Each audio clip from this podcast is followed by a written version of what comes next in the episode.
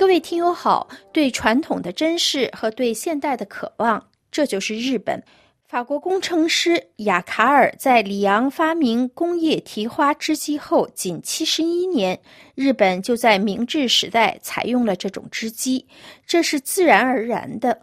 事实上，就像加利玛出版社在一九九七年出版的亚历山德罗·巴里科小说《丝绸》一书中所讲述的故事一样。世界尽头的日本帝国，在一八六零年左右成为世界蚕丝供应国，从而拯救了因动物流行病而受到重创的法国丝绸业。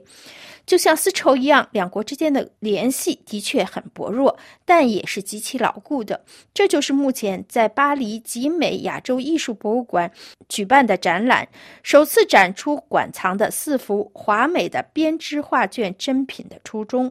它们是保存在名古屋德川博物馆和东京舞蹈博物馆的四幅珍贵彩绘。卷轴的复制品，这些卷轴的原件是日本的国宝，是日本文化的奠基小说《源氏物语》一书最古老的版本。《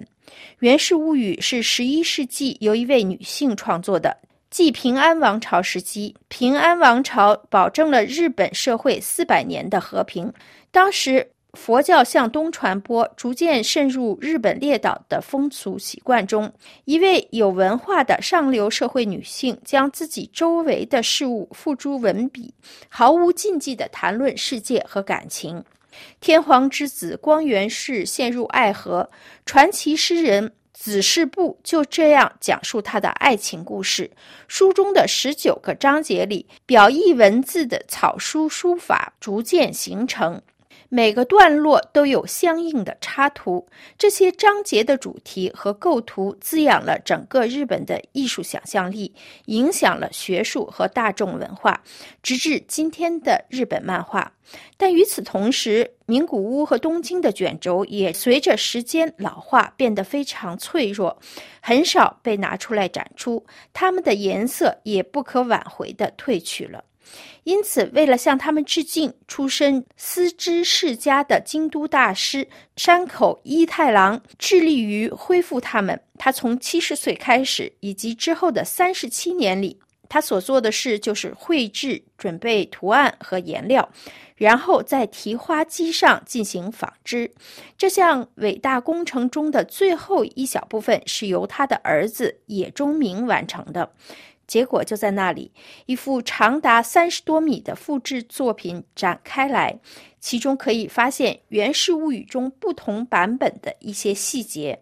如在漆器的形制或花纹上的变化，还有版画和服以及十六世纪江户时代的屏风，来自法国宫变涅城堡的轿子。在进入展出复制卷轴的展厅前，观众可以先通过陇田仁子的现代漫画，身临其境地缅怀《源氏物语》的世界。法国有世界上第二大的漫画读者群，所以法国观众应该会很喜欢这一展览。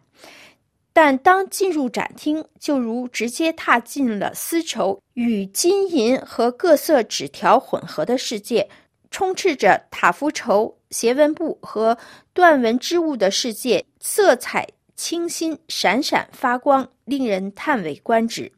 在白纸水墨书法图案的背景之间，可以看到年轻女子在室内或在花园里正在梳妆。她们身上的和服是那些久已消失的款式，但还是可以看出其中一些是当代的复制品。它们层层展开，褶皱婉转，就像一首河流的诗歌。室内装饰也很精致。木窗、竹帘、宣纸隔断的透明感，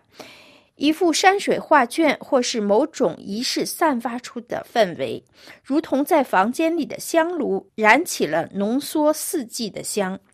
织品卷轴之外，在策展人的陪同下，野中明指出复制卷轴中的一些织造小错。这并不是为了道歉，而是故意为之，因为它们象征着人类在神的杰作、大自然面前的谦卑。在日本，对这种不完美的喜好是早于西方很久的。例如，早在文艺复兴时期，米开朗琪罗故意留下一些未完成的雕塑之前，日本的诗歌就已经打破了韵律的对称性。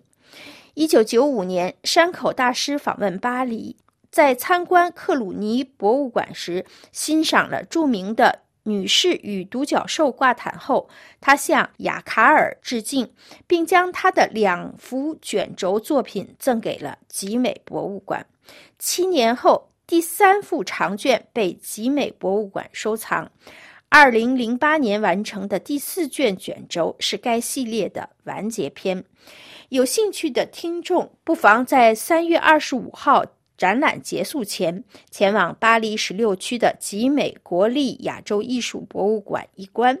各位听友，以上您听到的是今天的法国文艺欣赏。本次节目由艾娃编播，谢谢收听。